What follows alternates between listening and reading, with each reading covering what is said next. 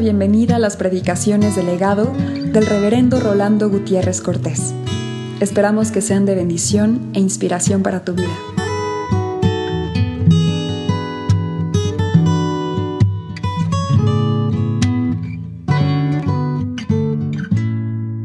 La muerte y la vida es un tema obligado de nuestro tiempo.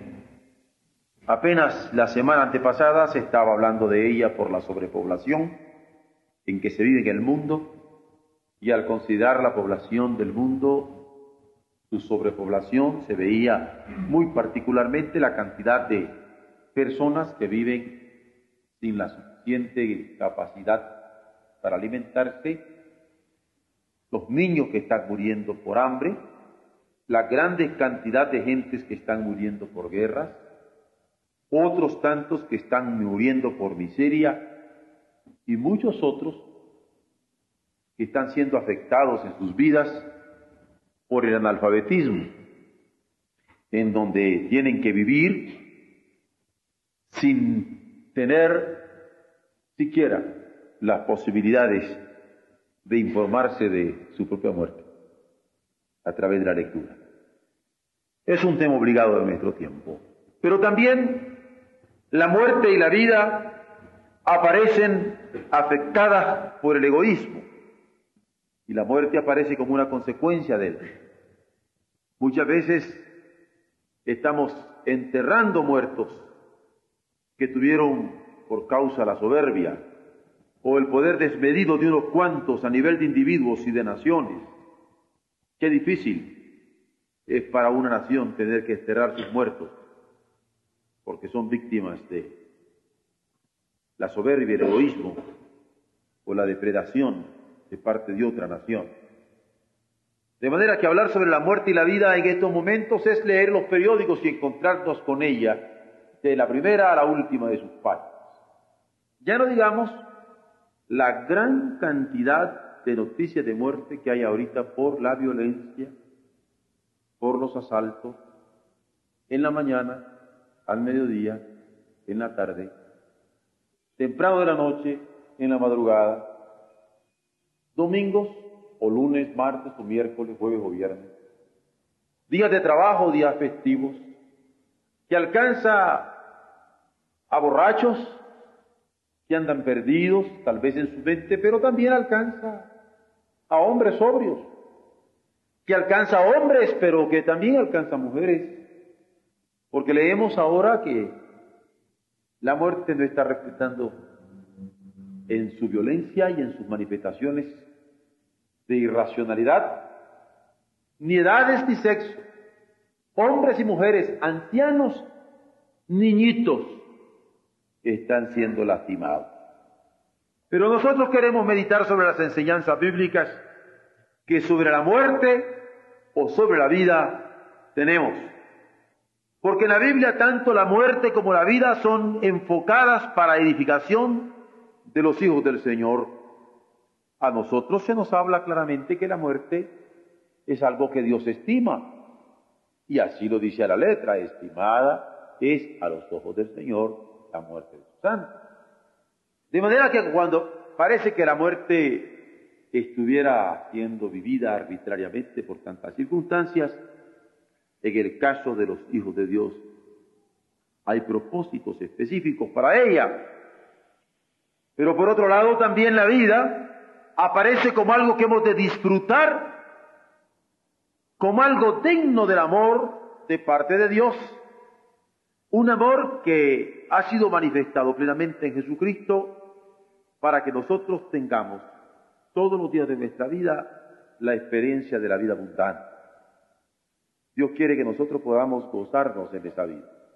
En lo que tomamos, en lo que comemos, en lo que compartimos, en lo que vivimos, en lo que recibimos y en lo que damos. Dios quiere que nosotros tengamos esta dimensión de abundancia en nuestra vida. Él quiere que así la vivamos y la Biblia es clara al respecto. Tanto una, la muerte, como la vida aparecen como bendición de Dios.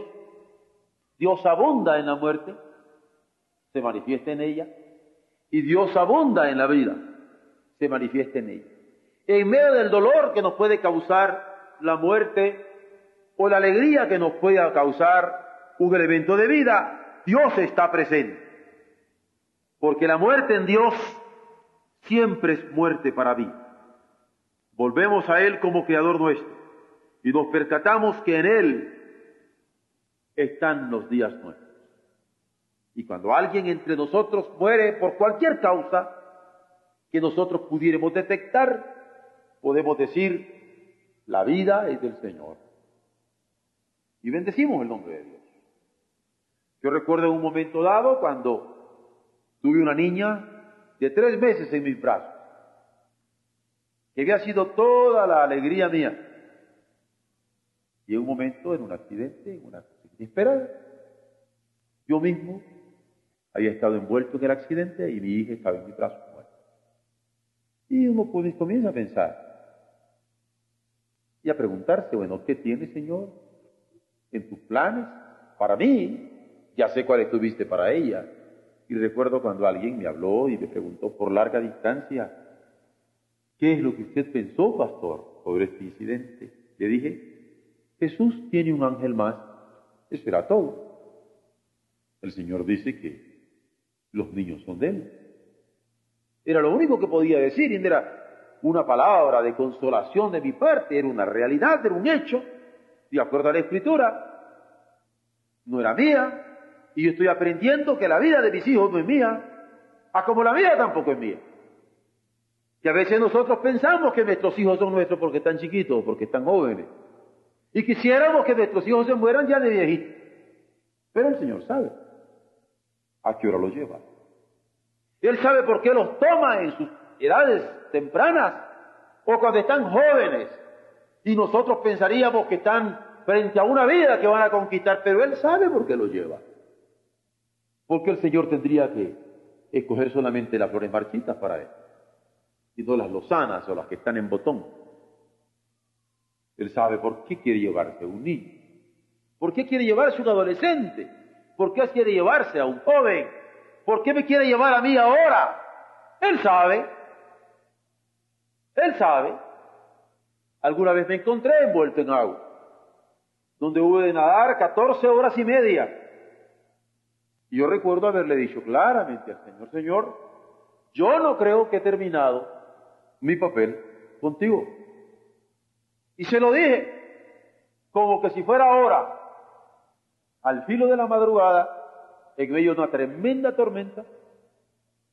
Pero si es tu voluntad llevarme, es cosa tuya. Tuyo es el ministerio. Y yo sé que el Señor quiso bautizarme esta vez. Y enseñarme al filo de la muerte que mi vida era suya. Y aunque yo ya tenía la lección, Él me la quiso enseñar. Y es hermoso cuando el Señor nos enseña a través de la lección de la muerte que nuestra vida es suya y la de nuestros hijos también y la de que nos rodean también.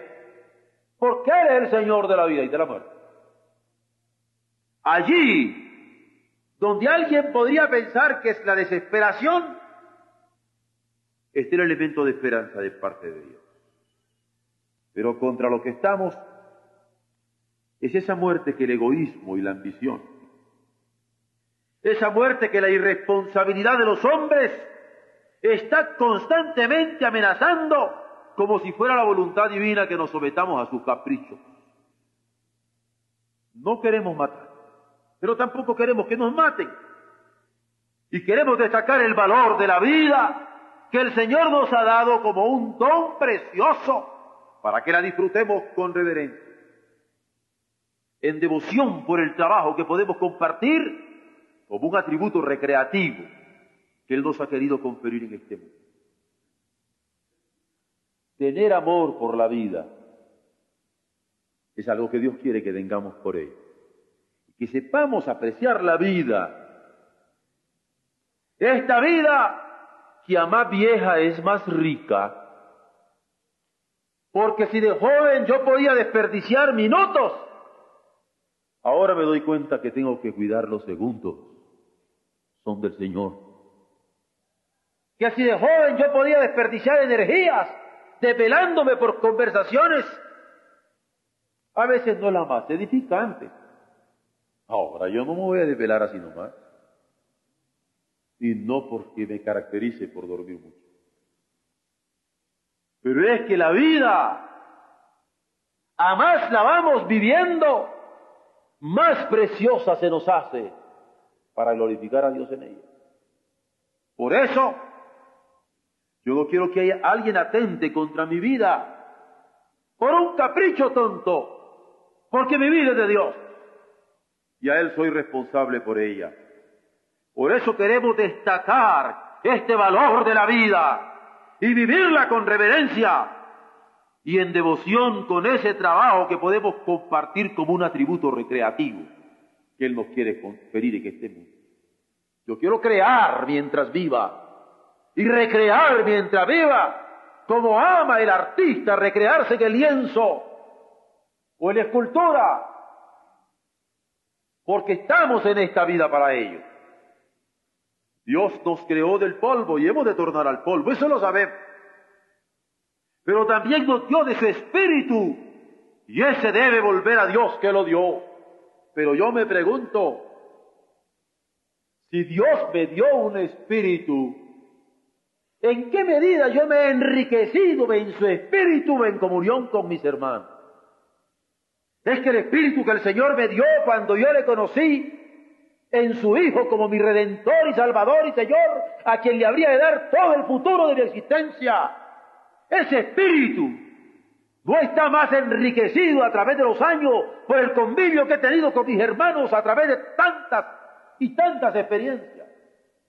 No puede ser que el espíritu del Señor que yo recibí cuando tenía 12, 13, 14 años tenga la misma conciencia que la que tengo ahora, cuando la vida de mis hermanos se me hace más preciosa y la vida mía también.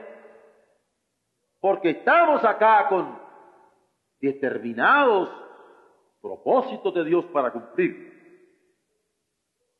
Que Dios creó el polvo y que hemos de tornar al polvo, lo entendemos. Pero entendemos también que el Espíritu no fue dado por Él, habrá de volver a Dios que lo dio y yo quisiera, con todo mi corazón, que ese espíritu que recibí de Él me haya permitido saber ser digno, mayordomo de su gracia. Yo quiero alabarle hoy con más inteligencia que la semana pasada. Yo quiero adorarle hoy con más fervor que la semana pasada.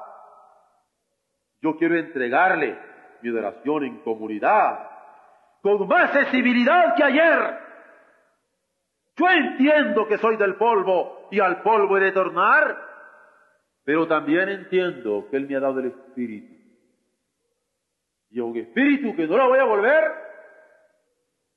sin una conciencia mayor de su gracia. Es ley natural que aceptemos la muerte porque así nos ha sido revelada. Nos consuela porque quien estima nuestro fin es el mismo Creador y quien nos espera con indecibles misericordias, así en plural, es nuestro Dios.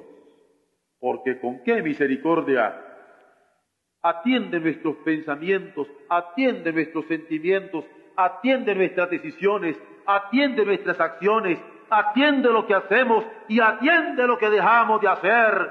Él es Padre de misericordia es también quien nos ha mostrado su amor de tal manera que no solo nos ha sostenido en medio de las pruebas de nuestra vida, sino que nos ha querido dar vida juntamente con la resurrección de su Hijo cuando lo hemos asumido por medio de la fe. Hermoso, cuando nosotros podemos detectar la vida como una dádiva de Dios, pero qué hermoso cuando podemos decir como el apóstol Pablo que porque Él vive, nosotros también. No dice vivimos, viviremos. Porque es hermoso darnos cuenta que Dios creó la vida para apreciarla en toda su profundidad en nosotros y en los otros, pero Qué hermoso cuando, porque Él vive, nosotros también viviremos y dejemos vivir también a los otros. Sabemos que estamos bajo juicio. El juicio de su palabra. Pero hermano, qué hermoso es cuando estamos bajo el juicio de la palabra de Dios. Si es el juicio de papá. Si es el juicio de mi Señor y Salvador. Si es el juicio de su gracia. Esto tampoco por eso nos asusta porque se trata del mismo corazón que nos ha mostrado tanto cariño, como que nos ha sabido consolar en todas nuestras aflicciones. Que el Señor me tome con su mano, voy a poner nervioso. Que el Señor me alcance con su palabra de juicio, ¿cómo me voy a poner nervioso? Bendito sea Él por su palabra, que me mueve al arrepentimiento cuando me la da como juicio. Bendito sea Él por su palabra, que cala mi corazón cuando me la da como juicio. Es la palabra de papá. Y yo puedo volcarle mi alma y decir, perdóname papá. ¿Por qué le voy a tener a la palabra de mi Señor? Sé que de Él es mi vida. Y a Él le pertenece y se la quiero entregar limpia. Y gloria a Él cuando con su bendita palabra cala mis huesos y cala mi carne y cala mi corazón y cala mi espíritu para que me dé cuenta de mí mismo frente a Él. ¿No le parece que es toda una bendición por eso? Pensar en estos linderos de la muerte y de la vida frente a la palabra del Señor que me llama a volver mis ojos a Él. ¿Cómo no voy a querer volver mis ojos a mi Padre? Y amarle con todo el corazón. Por eso, cuando nosotros pensamos en los linderos de la muerte o de la vida, enfocados por la palabra del Señor, aseveramos, afirmamos, pensar auxiliado por la luz de la palabra divina, es bendición suya. Porque me hace reaccionar, reflexionar, recapacitar, regenerarme en su gracia. Ahí puedo ver yo cuando la muerte es un don para descanso. ¿Cuántas veces nosotros hemos tenido seres muy queridos, ya grandes, ancianitos, mi abuelo murió de 100 años, murió un 28 de diciembre y cumplía los 100 años al 7 de enero. Y no es cierto que cuando uno menos piensa le dice, Señor, no te lo lleves, ya tiene 100 años. Hay un momento en que nosotros no nos damos cuenta que la muerte puede ser el descanso de los nuestros, pero en un arranque de nuestra carne temporal, queremos pensar que Dios debe oír aquella oración. Pero hermano, ¿cuántas veces hemos tenido también personas, tal vez no tan grandes, pero que están con sufrimientos tremendos? Y le decimos, Señor, no te lo lleves. Pero es estimada al Señor la muerte de sus santos. O a veces podríamos pensar que no estaba ni anciano ni enfermo, sino en plena salud. Y nosotros queremos que Dios se lleve lo decrépito y enfermo. Pero ¿por qué un muchacho hermoso y saludable no? Si estaba tan hermosote, mi hijo. Yo lo quería para mí, porque te lo quieres para ti? Pero algo tiene el Señor. Jesús murió de 33 años. Claro que hay muerte natural. Y lo sabemos. Dice la palabra, hay tiempo de nacer y hay tiempo de morir. Es decir, hay tiempo establecido por Dios para darnos la vida. Hay tiempo establecido por Dios para permitirnos desarrollar en ella y servir a través de sus posibilidades. Y hay tiempo en que Él estima la muerte de sus santos. A ti te tuve para este periodo.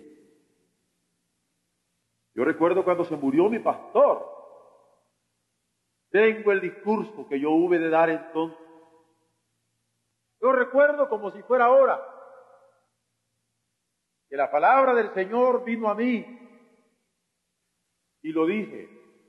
Si el grano de trigo no cae a la tierra y muere, no puede llevar fruto.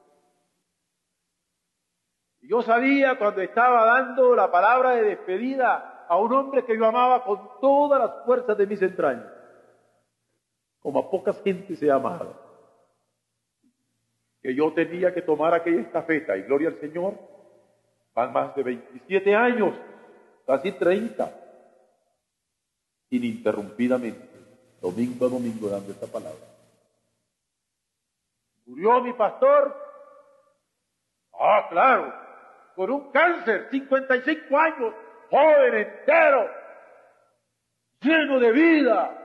Porque el Señor quiso que esa imagen estuviera y que haya energía mental, sea una sombra tremenda en mi vida.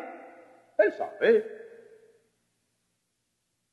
Tuvo un ministerio riquísimo, diferente al que Dios me ha dado a mí. Pero si ahora a mí me llama, el Señor sabrá a quiénes habrá de levantar. Como decía don Gonzalo Báez Camargo, concédeme Señor cuando me llames, que tenga firme el paso y la mirada firme también. Tu otras manos darás para que sigue sin detenerte nunca nuestra tierra. Lo entendemos que la muerte ha sido dada por el Señor, establecida por Él, estimándola para que nuevas generaciones le sirvan. El reto que nos queda a las nuevas generaciones es adorar con más fervor. Y eso es mucho decir. Adoro yo con más fervor a Dios que mi madre. Le he entregado mi vida con más fervor que de aquellos que aprendí. Y eso tendrán las nuevas generaciones sobre sus hombros. Le servirán con el mismo ahínco con que nosotros le hemos servido. Ese es su problema. Ese es su reto. Le servirán con la misma fidelidad. Porque el Señor estima la muerte de sus santos pero una cosa es la estimación que Él tiene en todas las implicaciones de la eternidad y otra muy diferente cuando la irresponsabilidad pecaminosa del egoísmo humano decide lo que solamente a Dios compete. Se ha hecho tan común hablar sobre la muerte que ya nadie se acuerda que es la paga del pecado. Se hace tan natural matar inútilmente animales. Se hace tan natural matar inútilmente vegetaciones enteras que nadie protesta cuando se amenaza con guerra y se ciegan vidas humanas creadas por Dios y redimidas en Jesucristo. Se da como noticia sin sentir vergüenza. Yo a veces me he puesto en el lugar de los que anuncian en la televisión cuando anuncian que hubo una muerte, que hubo dos, que hubo cien, que hubo doscientos, que hubo miles. ¿Cómo es posible anunciar de la muerte sin vergüenza? De anunciar muertes que han sido por causa del egoísmo, de la guerra, del, de la depredación humana, sin que se le enchine el cuerpo al que lo está diciendo. ¿Por qué anunciamos la muerte de esa manera y no vemos el enorme mensaje que en ella tenemos para tomar conciencia. Se comenta como evento cotidiano, sin sobrecogerse de consternación. La verdad bíblica se constata que la muerte está en poder de la lengua. Somos culpables de no amar la vida. Y esto lo puede probar la incapacidad que tenemos de trabajar en ella. ¿Cuál es el trabajo que estamos invirtiendo en la vida y gozándonos en las posibilidades que ella nos ofrece para servir a nuestro Dios? Hemos de bendecir a Dios porque nos ha provisto en Jesucristo la posibilidad del perdón, para que todas nuestras faltas, con solo responder con dimensión de fe a su dádiva de gracia. Bendecimos al Señor, porque esto es posible, porque a veces, aún siendo cristianos, no nos percatamos de la importancia de la muerte y de la vida por eso nos gozamos en la oportunidad que nos da de arrepentirnos al toque de su palabra, de arrepentirnos al considerar el valor de sus juicios, de arrepentirnos teniendo la posibilidad de acogernos a la misericordia de su encarnación. Pero no queremos guardar para nosotros el conocimiento de esta oportunidad. Queremos que el mundo entero conozca que el amor de Dios es de tal naturaleza que ha dado a su Hijo unigénito para que todo aquel que él crea no se pierda, sino tenga vida eterna. Estamos usando nosotros la muerte y la vida como posibilidades de bendición de nuestro Dios. Estamos usando nosotros la muerte y la vida como posibilidades de descanso para los nuestros y para nosotros mismos. Pensemos también en cómo la vida es dádiva de oportunidad. Digo es dádiva porque es don, es regalo. Y es oportunidad que tenemos. Un niño tiene oportunidad, un adolescente tiene oportunidad, un joven tiene oportunidad, un adulto tiene oportunidades, un anciano tiene oportunidades. La vida es dádiva, siempre es dádiva de oportunidades. Seguridad y pan son en estos momentos necesidades primarias en el mundo en el que nos estamos desenvolviendo. ¿Quién de nosotros no necesita seguridad para trabajar? ¿Quién de nosotros no necesita pan para vivir? ¿Quién de nosotros no necesita paz? Paz para construir el desarrollo de las nuevas generaciones que tienen el derecho de ser salvaguardadas por nosotros como adultos conscientes, ya no digamos cristianos poseedores del don inapreciable de la fe. Alguna vez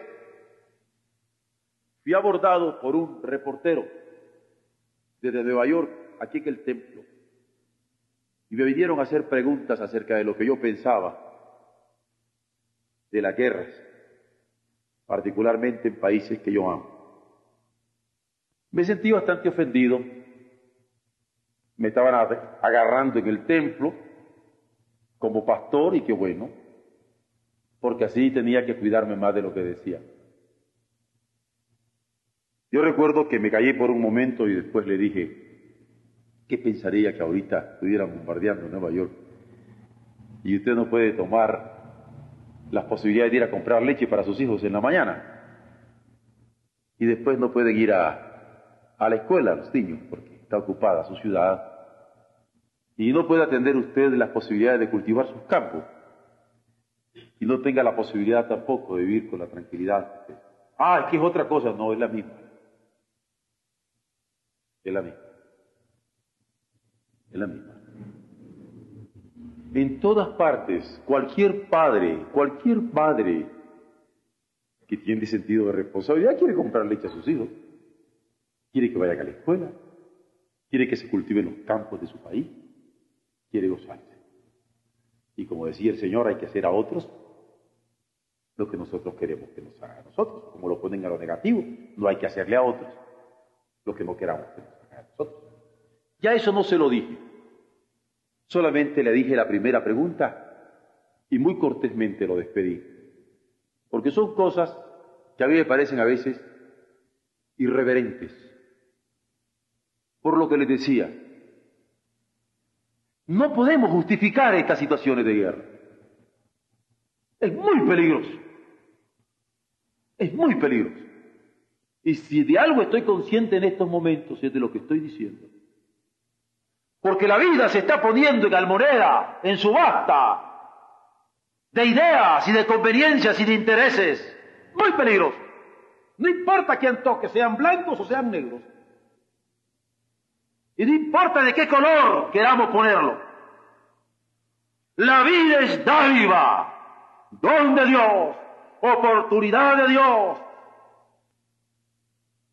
¿Y qué podríamos decir de la vida con miedo? Es vivir, vivir con miedo. Yo recuerdo una sola vez en mi vida haber tenido miedo. Y justamente la viví aquí en México. Y qué terrible tener miedo.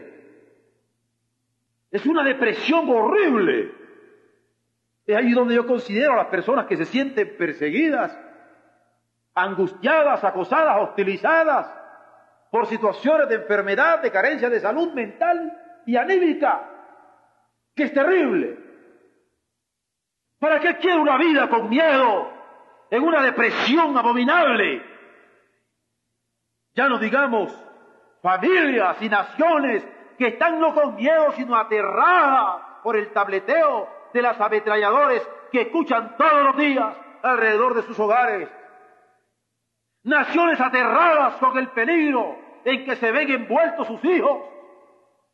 Naciones aterradas en la incapacidad de cultivar sus tierras, atender las escuelas y proyectarse con esperanza de disfrutar algún día festivo en compañía de los suyos, aunque sea la Navidad.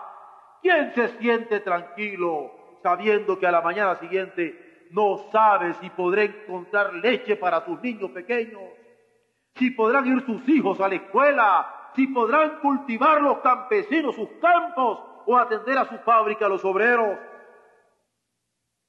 Estoy hablando que la vida es dádiva de Dios y es dádiva de oportunidad de parte de Él y por contraste quiero hacer ver lo terrible que es la vida cuando está inyectada de miedo, especialmente en estos momentos cuando el crimen se ha convertido en industria.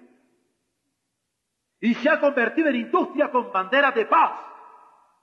Y se ha convertido en industria con banderas de justicia que están dejando dividendos a muchos que en estos momentos están despreciando y cegando la vida de sus semejantes. Hay que pensarlo. No hay que sacarle a toreros. Somos nosotros los que estamos metidos en esta generación. Y la muerte y la vida están en nuestra boca. Y si nosotros no hablamos lo que pensamos y sentimos y la palabra de Dios nos revela ¿Cómo podemos decir que alguna vez siquiera nos planteamos la bendición que Dios nos puede dar a través de ellas?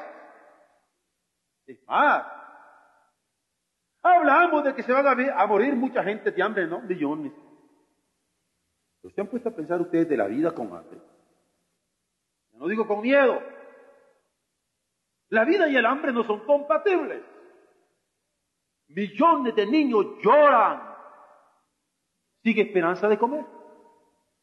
Y hay muchos entre ellos que ya no tienen ni fuerza para llorar. Se apagan sus gemidos en un silencio de muerte, en una realidad dramática sin precedentes en la historia de la humanidad. Las Naciones Unidas, han dedicadas en alguna manera para hacer conciencia sobre estas cosas, nos informan de los niños y personas que mueren por segundo por causa de hambre, que no tienen opción, no digo para vivir, para sobrevivir, ya no digamos para desarrollar. Si el desarrollo material les es negado, ¿qué diremos del cultural?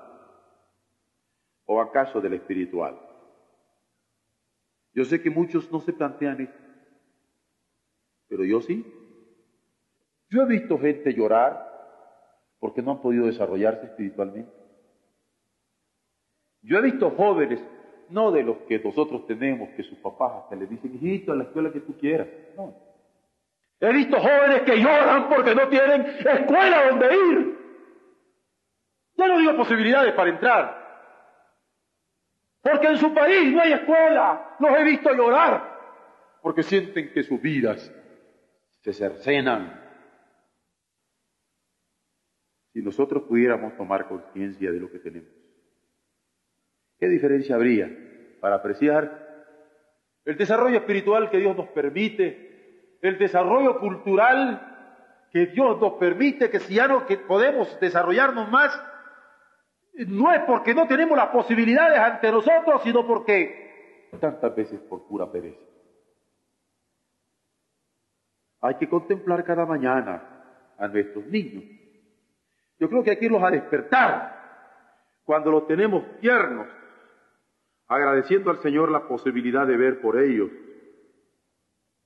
de educarlos para servir, de educarlos para luchar, de educarlos para no cejar, de educarlos para que se cultiven, para lavarle los logros que tengan en la vida, en bien de los otros, que tanto necesitan de que tengamos en la dimensión adecuada estas situaciones últimas de las que estamos hablando.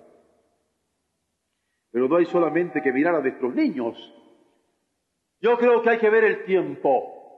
Hay que ver cada semana cómo están comenzando nuestros hijos esta semana.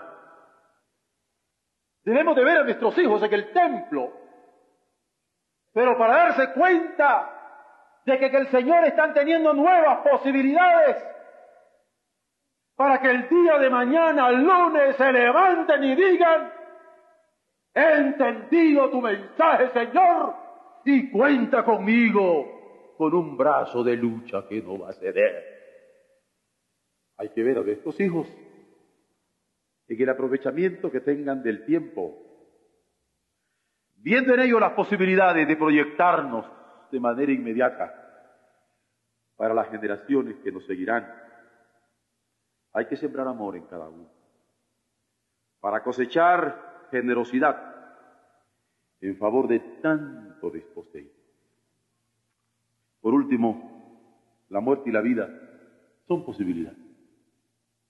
Son posibilidades. Pero son posibilidades en Él. Quien no estima la vida, ¿cómo puede evaluar la paz? Cualquiera que me venga a mí hablando de la guerra y de la violencia de guerra, yo quisiera preguntarle a fondo, ¿en qué medida estima su vida? Y en relación a Dios, ¿cuáles son sus proyecciones de vida? Quien no estime el valor de Jesús en su de cada día, porque cada vez que yo doblo mis rodillas, cada vez que yo elevo mi corazón, Jesús tiene un valor inapreciable dentro de mi alma. ¿Quién de nosotros puede llamar a Dios Padre si no es por Jesucristo? Es por Jesús que le llamamos Padre. Es Jesús que estima en nosotros. Es Jesús quien ora desde nuestra entraña, nuestra interioridad.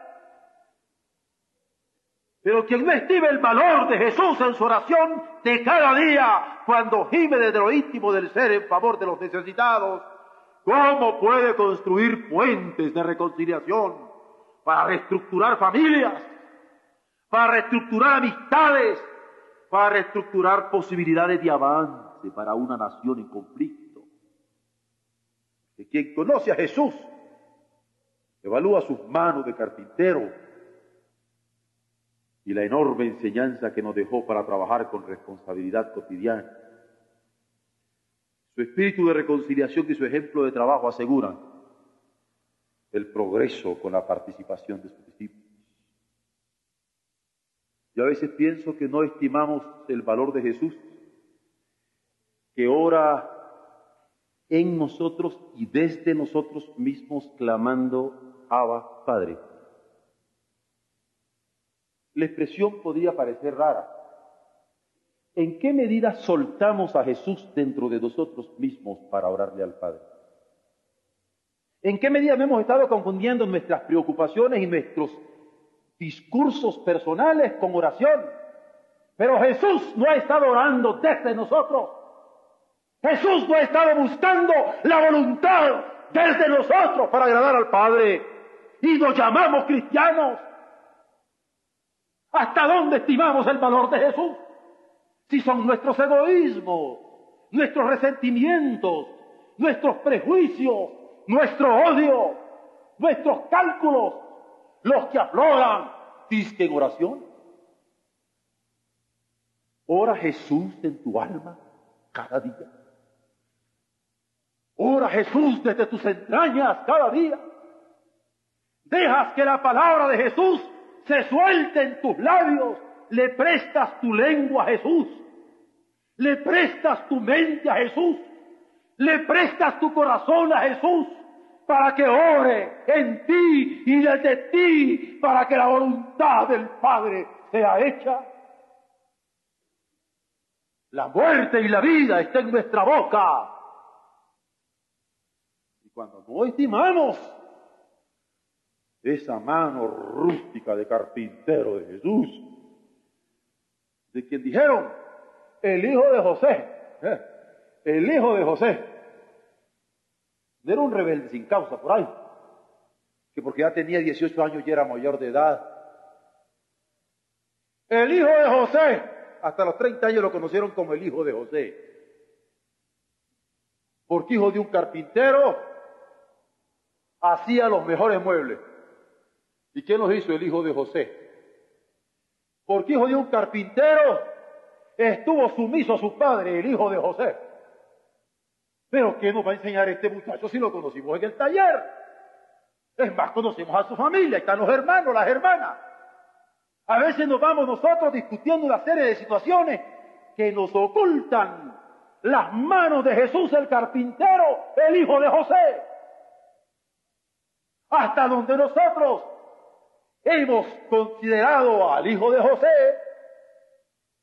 al obrero, al carpintero, al sumiso José, ejerciendo la, paternidad de Jesús, para nosotros trabajar con el mismo ahínco.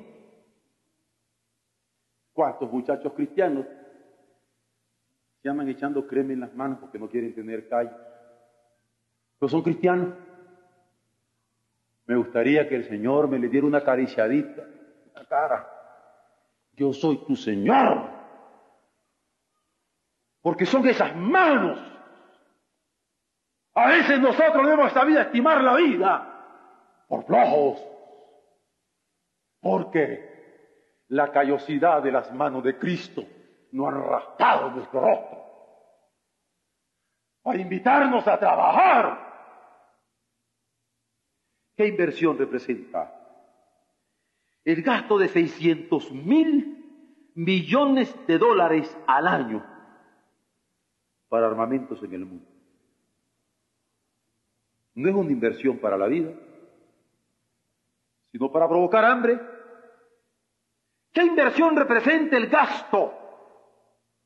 Gasto de 600 mil millones de dólares al año de todas las naciones para armamentos en el mundo.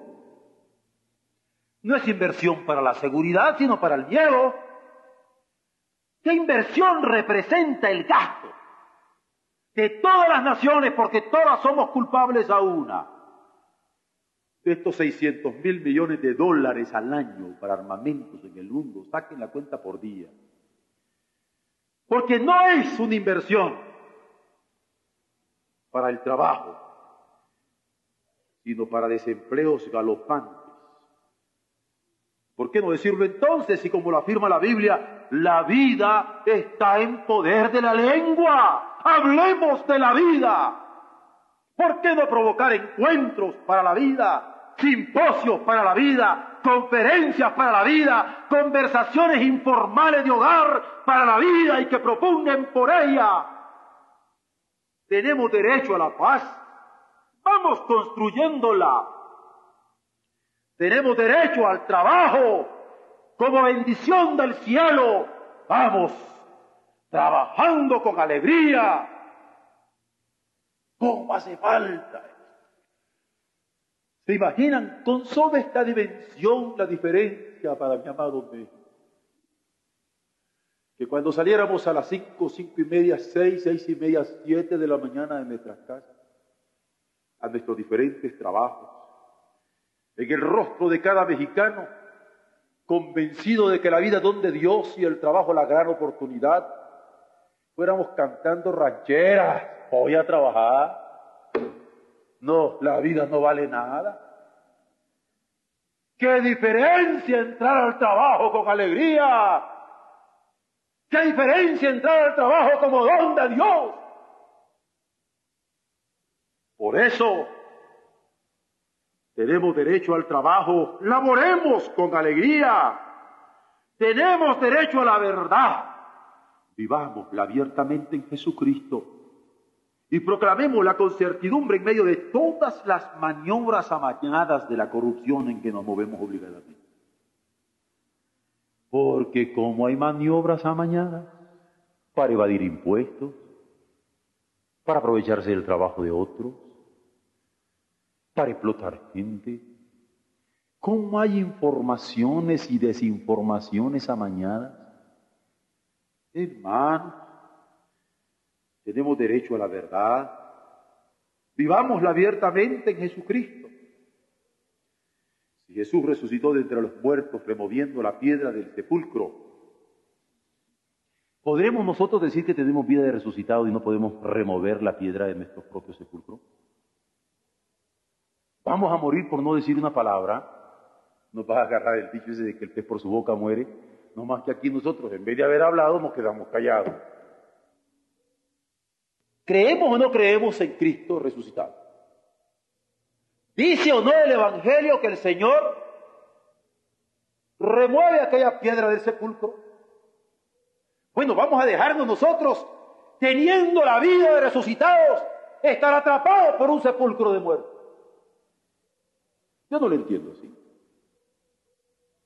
Y qué bueno que el Señor nos ha dado una palabra evangélica y habla de la vida que ha triunfado sobre la muerte y que los sepulcros los puede abrir de par en par.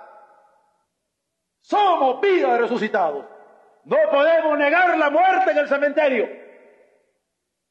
Pero en medio de él está Jesús que se levanta de los muertos, removiendo de la tumba aquella piedra. ¿Por qué no hablar de la vida que, que hemos recibido por la fe proveyendo al mundo el mensaje que le estructure en su seguridad, proveyendo al mundo el mensaje que le aliente en el trabajo, proveyendo al mundo el mensaje que le anime en la paz, proveyendo al mundo el mensaje que le eduque en la verdad, que le eduque en la verdad. ¿Por qué no? El Evangelio de Jesucristo no está reñido con la seguridad. El Evangelio de Jesucristo no está reñido con el trabajo. El Evangelio de Jesucristo no está reñido con la paz. El Evangelio de Jesucristo no está reñido con la vida. Porque tanto la seguridad del trabajo, la paz y la verdad son necesarios para la vida. Por eso, hermanos de mi alma, salgamos a dar este evangelio, porque la muerte está en poder de la lengua. Cuando nos callamos y no discernimos sobre ella como la bendición de Dios, sino como un accidente de la vida llena de egoísmo. Pero la vida está en poder de la lengua. Y el que la ama comerá de sus frutos. Yo me pregunto, ¿de qué fruto vamos a comer? ¿Fruto de vida por el Evangelio? Y nos vamos a gozar de la simiente que hemos sembrado, que ha nacido, se ha desarrollado y ahora estamos cosechando su jugosidad. O vamos a sufrir las palabras que no dijimos. Y por eso seguiremos sufriendo estas muertes insensatas que más que estimada a los ojos de Dios, son repercusión del egoísmo de los hombres. La muerte y la vida están en la lengua. Vamos a comer de sus frutos. Si queremos frutos de vida, sembremos palabra de vida. Amén.